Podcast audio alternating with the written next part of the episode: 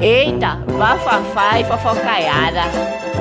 Fala pessoal, tudo bem com vocês? Estou chegando com mais um Que História Boa da Gota! E quem nos escreve dessa vez é a Cassandra de João Pessoa, Paraíba. E hoje nós vamos com o quadro Bafafá e Fofocaiada. E vem comigo que a história hoje tá boa demais. A Cassandra sempre sonhou em fazer uma viagem fora do Brasil e passou um bom tempo se até conseguir uma data onde ela e o seu esposo pudessem planejar melhor. Vamos chamar o esposo da Cassandra de Índio separaram uma grana, compraram as passagens, reservaram um hotel e foram para onde? Qual cidade?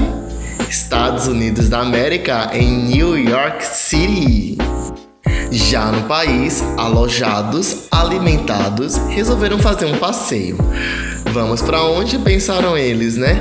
Vamos conhecer, óbvio, né? Que todo mundo ia querer conhecer a Estátua da Liberdade, porque somos finos, ricos, temporariamente, né?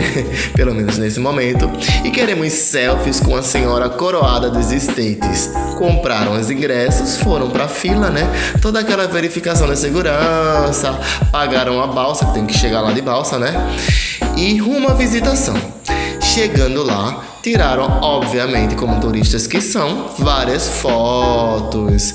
Passearam um pouco e depois de um tempo sentiram vontade no banheiro, né? Depois de tanto rodar, obviamente, fazer aquele xixi né, básico que está ali apertando a bexiga. Sendo que os banheiros brasileiros, né, são bem diferentes dos banheiros americanos. Depois que Cassandra fez o seu xixi, né, apertou no botão lá da descarga, o, o amarelinho desceu.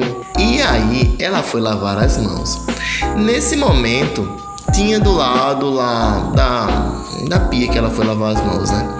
Uma chinesa, aparentemente parecia uma chinesa. Ela colocou as mãos debaixo da torneira. Primeiro que ela viu aquele mecanismo lá, assim, meu Deus do céu, como é que eu vou lavar as mãos aqui?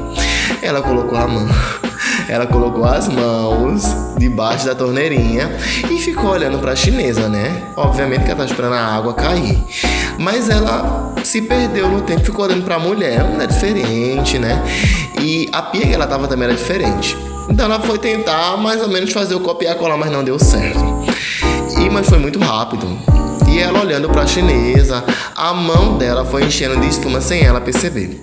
E quando ela viu, a mão dela estava cheia de espuma. E ela foi se virar pro lado. ela se assustou e ela ativou o secador de mãos que estava do lado, sendo que ele ligou bruscamente e foi aquela ventania quente com toda a intensidade que jogou toda a espuma que ela tava na mão pro cabelo da chinesa. pro cabelo da chinesa. Detalhe: o cabelo da mulher é enorme, bem lisinho e ela estava toda arrumada. A mulher ficou cheia de espuma. Ai que droga! Vale destacar que nesse momento, né? O inglês da Cassandra ele é bem monossilábico, se assim posso dizer. Enquanto a mulher olhava para ela com a cara de nojo, limpando o cabelo, limpando a roupa. A Cassandra trocou várias palavras, tentando se desculpar. Please, father, thank me, perdona-me.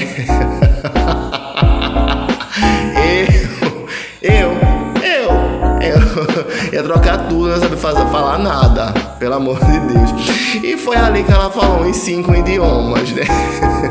Foi a poliglota no banheiro feminino. Chamou. Ai, Cassandra, pelo amor de Deus, super me, super me encaixa nessa cena daí. Ela foi poliglota naquele momento. Ela ficou tão nervosa, ela ficou descompensada, porque ela não conseguia ajudar a mulher e ela não conseguia se ajudar naquele momento. O que foi que ela fez? Ela saiu correndo do banheiro encontrou o marido, puxou o marido e disse: Vamos embora daqui. Antes que a mulher, né, desse uma surra nela.